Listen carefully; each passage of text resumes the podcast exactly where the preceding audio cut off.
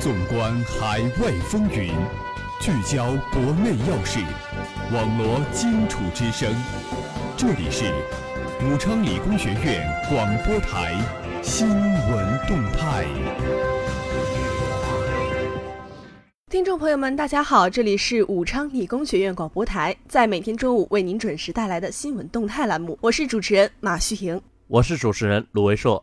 今天是二零一六年五月十九日，星期四，历史上的今天，国务院决定五月十九日至二十一日为全国哀悼日。为表达全国各族人民对四川汶川大地震遇难同胞的深切哀悼，国务院决定二零零八年五月十九日至二十一日为全国哀悼日。在此期间，全国和各驻外机构下半旗致哀，停止公共娱乐活动。外交部和我国驻外使领馆设立调研部。下面进入今天的新闻三百秒。新闻三百秒，快速听世界。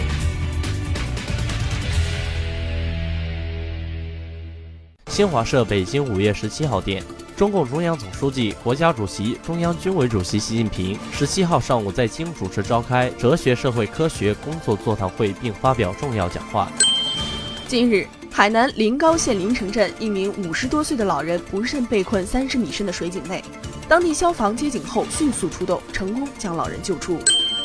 李克强会见法国外长，中国经济转型升级出现好的势头。北京市民政局五月十八日发布支持居家养老服务发展十条政策，解决老年人在家养老各种实际需求，提供十大类政策服务保障。媒体谈高考名额，北京资源丰富却不出血。今年是广东全面放开异地高考的第一年，经过最终审核，共有近万随迁子女可以在广东参加高考，符合广东教育考试院的最初的预期。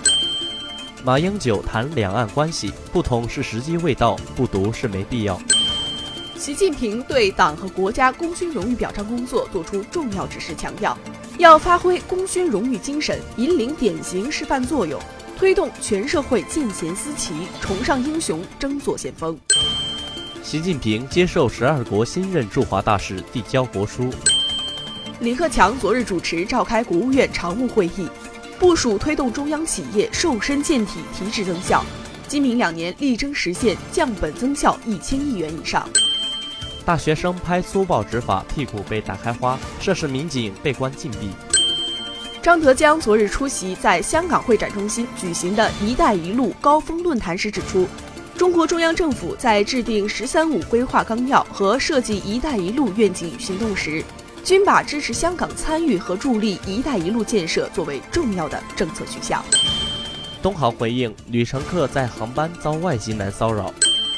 针对我陆海空部队日前在东南沿海密集演练一事，国防部回应称，这些演练活动是根据年度训练计划做出的例行性安排，不针对任何特定目标，有关人士不必过度解读。小偷制定工作计划，月入八点四万建希望小学。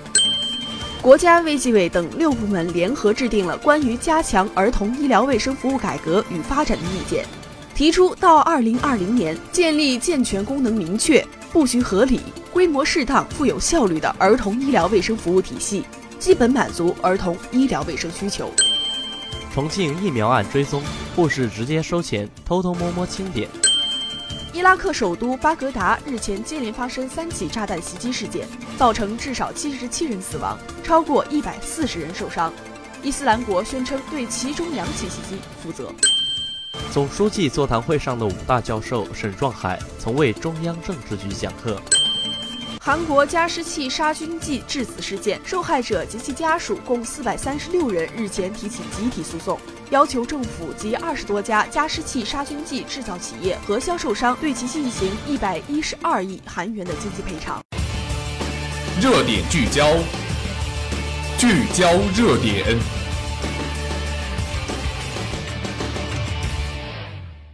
下面让我们来共同关注今天的国际新闻。中国交警智勇双全拯救灾难，获外媒大力称赞。当美国媒体 CNN 将监控录像拍到的视频放到全球最大的社交平台 Facebook 上后，短短不到一天的时间，点击量约达三百万次，转发一万五千次。网络上纷纷管这位不知名的杭州警察叫做“中国英雄交警”。随后，全世界多个知名新闻媒体也都纷纷报道此事，大力称赞中国的警察经验以及对待突发事件的应急处理。他是如何利用自己的经验去避免了一场灾难呢？警察再仔细观察，地面上有一个小小的裂缝，可能作为平常人的我们根本不会觉得奇怪，也不会觉得有什么不一样。这个时候，警察发现了不对劲。于是开始疏导交通，在川流不息的马路上，他拦下了一辆又一辆疾驶的车辆，让他们绕开这里。面对直冲过来的汽车，他没有选择躲闪，而是张开双臂，用身体去挡住飞奔来的汽车，让他们绕开这里。随后，警察从附近找来了一些路障，挡在这里，让汽车进行绕行。时间在一分一秒的过，我们不知道随后会发生什么。只见这位警察马上叫来一些同事，一起把路围了一圈。路人们都很奇怪，不知道到底发生了什么。四分钟后，地面突然开始塌陷，然后出现了一个洞。这就是四分钟，从这位警察发现到路障全部设置好，只用了四分钟。再过了几秒，地上突然发现了一个大坑，并且全部塌陷了进去。这个塌陷的地方恰恰就是在路障围的那个圈里面。路障设置的精确，让人吃惊。当时正值高峰期，路上车来车往，我们实在无法想象。如果没有这位不知名的警察，随后会发生什么？正是他一次看似不经意的观察，迅速在短短四分钟内做好疏导工作，设置好路障，让惨剧没有发生，也避免了一场后果不可想象的灾难。世界各国的网友看到这个视频之后，也都惊呆了。这位交警同志的经验和应变能力，让全世界的网友都服了，甚至还有很多美国网友开玩笑地说，希望他能移民美国。随后，网友们纷纷都在 Facebook 上称赞这位不知名的交警，他用他自己的经验挽救了一场灾难，大家都对他表示敬意，对他的行为进行了赞赏。下面进入今天的国内新闻：邵东患者家属暴打医生。今晚十九时许，邵东县人民医院的一名五官科女护士向北青报记者证实。下午遇袭的该院五官科医生王俊经抢救无效死亡。据邵东县委宣传部此前通报，今日下午十三点四十左右，一名交通事故受伤患者进入该院五官科诊室就诊，其家属借口医生救治工作不积极，辱骂并殴打正在接诊的医生王俊，致其受伤倒地。目前，公安机关已抓获两名凶手。邵东县人民医院医务科一位工作人员表示，来医院就诊的是一名孩子。事发时正值中午，五官科只有两名医生，王俊医生在做手术，另一名医生在写病历。患者家属要求王俊停下正在进行的手术，为他的孩子看病，遭到拒绝。王俊告诉这名男子，小孩的情况不算严重，即使要做手术，也只能等这台手术结束之后。对方不同意，发生口角，进而引起冲突。这位医务科工作人员还称，当时与这名男子一同来到医院的还有好几个人，据说是一个家族的。多人参与殴打了医生。韶东发布还称，案件发生后，邵东县委书记、县长沈志定第一时间作出指示，要求不惜一切代价抢救医生，并全力缉拿凶手。沈志定表示，医生的职业权利和人身权利必须受到依法保护，不允许任何人非法侵害医生的人身安全。在邵东县委、县政府的高度重视下，邵东县公安局政委谢伟红亲自挂帅，迅速成立了专案组展开侦破。目前。该案正在侦破当中。下面让我们来共同关注今天的校园新闻。第二届卓越杯篮球赛，城市建设学院勇夺桂冠。中南在线五月十八号消息，五月十七号晚，武昌理工学院第二届卓越杯男子篮球决赛在四食堂旁的篮球场展开激烈的角逐。由城市建设学院对战信息工程学院，最终城市建设学院以七十七比七十一的比分问鼎卓越杯篮球冠军宝座。据悉，本次卓越杯篮球赛由城市建设学院主办，旨在号召同学们课余时间锻炼身体，加强团队间的合作意识，增强彼此的沟通交流，并本着友谊第一、比赛第二的原则，促进学院与学院之间的互动和交流，营造一个积极向上、朝气蓬勃的活动氛围。比赛开始前，信息工程学院和城市建设学院代表队提前来到篮球场做热身运动。比赛场周围也围满了观众，各院啦啦队也准备好战鼓，静待比赛开始的那一刻。所有人都期待着这场冠军争夺战。十七点四十分，比赛正式开始。城建队员得到球权，并采取主动出击策略，以矫健熟练的动作迅速传球，直逼篮板。在队员的积极配合下，进了比赛的首球。双方队员都迅速进入状态，个个意气风发，在赛场上你争我夺、你攻我守，展开了一轮轮精彩的攻防。比赛迅速进入了白热化的阶段。随着一声哨响，上半场结束，城建学院暂时领先。中场休息时，由城市建设学院舞蹈团带来的啦啦操表演活跃了现场的气氛。五分钟后，比赛进入了下半场。此时，信攻队员渐渐缩小比分差距，但城建队员通过积极的配合和联防，将比赛的节奏掌握在自己的手中。在良好的团队合作下，不断进攻，每分必争。此时天色渐渐暗淡，但围观的人只增不减，热情四溢。最终，城建学院以七十七比七十一的比分夺得本次冠军。来自工程管理幺二零幺班的十四号选手叶明达获得本次比赛的 MVP。赛后，城市建设学院素质导师孙威说道：“这次比赛让我们院篮球队大一队员承受了不少，不仅为学生们提供了相互交流的平台，还丰富了课余的活动，培养了同学们的集体荣誉感。希望城市建设学院篮球队能在今后的比赛中超越自我，越战越勇。”下面进入今天的校园新闻。生命科学学院举办考研交流会，考研学长学姐传授经验。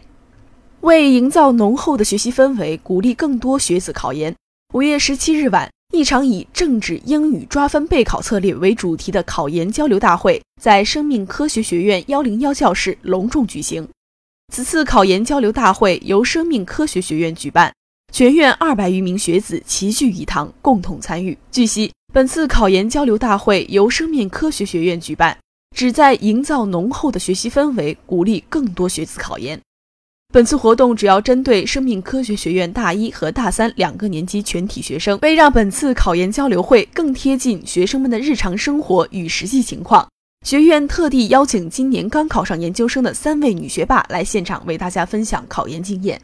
三位女生分别是来自生命科学学院制药工程幺二零幺班的马文婷、张程程和刘灿，她们分别被中南民族大学、哈尔滨医科大学和南华大学等著名高校录取。会议开始，首先是由三位考研成功的学子分享自己的考研经验。在分享经验的过程中，三位学子都非常谦虚，均从自身亲身经历出发，并且时不时与在场其他学子进行互动与交流。力求让每一位在场学子都能感同身受，台下学子更是积极配合三位分享者，时刻与他们保持实时互动与交流。马文婷分享了自己的一些考研经历，特别是在政治备考方面，马文婷给大家分享了自己的备考技巧，同时提醒在座学子对于政治的复习备考要多看时事政治，了解社会热点。张程程主要通过自身经历给大家分享了自己在政治备考方面的一些技巧与答题方法。刘灿则主要为大家分享了在考研英语的复习备考过程中如何快速提高分数的一些方法与技巧。他一直强调，考研英语与四六级是截然不同的两种考试，希望在座英语四六级没有过的人不要担心考研英语。另外，他还强调，考研英语是有一定套路和技巧的。只有掌握了套路和技巧，其实考研英语也并非那么难。会议最后是自由交流环节，在场学子可以就自己在考研方面不懂的问题向三位考研成功学子提问。记者发现，尽管在场很多都是大一的学生，离考研的距离还很遥远，但是当他们听完分享的经验之后，都很积极踊跃，争先恐后向三位考研成功学子提问。会议现场气氛十分活跃，一举将本次会议推向高潮。来自制药工程幺五零幺班的刘嘉林也在交流会现场。交流会结束后，他表示：“虽说我还没有到考研的时候，但是听到几位学姐的话，还是有很多感触，也更加坚定了我要考研的决心。成功绝非偶然，需要我们不断努力，全面提升自己。作为一名大一新生，我认为要做的就是充分利用身边资源，把专业知识学扎实。对于非专业知识，也要努力学好。”节目的最后，让我们来共同关注武汉今明两天的天气情况。今天周四多云转小雨，最高温度二十四摄氏度，最低温度二十摄氏度。明天周五小雨，最高温度二十二摄氏度，最低温度十九摄氏度。如果您想了解我们更多内容，请关注武昌理工学院广播台官方微博、微信。互动群号是幺零八六二二六零五。以上就是本期新闻动态的全部内容。主持人鲁维硕、马旭莹，感谢您的收听，我们下期节目再见。